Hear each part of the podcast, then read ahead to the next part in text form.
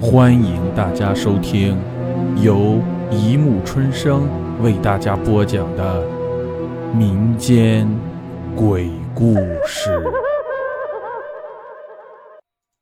第二百七十集。你是死人。一清晨，王小鹏将出租车停在了建华大厦的停车场，他哼着小曲儿走下出租车。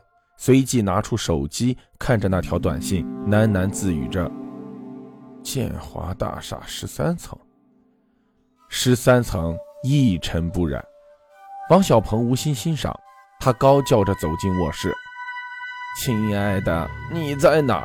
突然，声音停下来了，他的目光停在了倒在地板上的那个女人身上。女人身穿一袭粉色长裙。长发散落在地上，因为背对着他，所以看不清他的样子。王小鹏缓步走向那个女人，立刻看到了插在女人腹部的那把水果刀和鲜红的血。王小鹏发出两声啊啊的叫声，迅速冲到客厅，拿出手机准备拨打幺幺零。就在这时，他的动作慢了下来。不不不不不。不不行，不能打电话报警，我我我不能让老婆知道我在这里，更更更更不能让警察知道我认识朱芳。如果警察追查我和朱芳的关系，就会查到。想到这儿，王小鹏毅然将手机收起来，快速从房间里找出了一个拉杆行李箱，费力的将被称作朱芳的女人的尸体强塞进箱中，随后又找来了毛巾，将地上的血迹擦干净。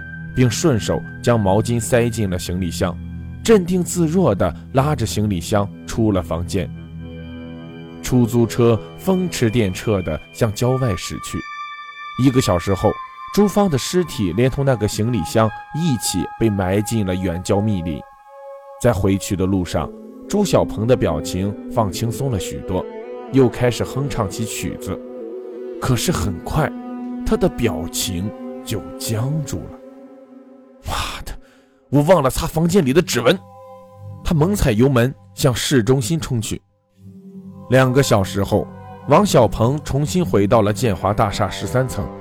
小心翼翼地进门后，他整个人瘫坐在地上，因为他看到客厅正对自己的那张桌子上放着一张巨大的黑白遗照，是朱芳，而他刚埋掉的行李箱。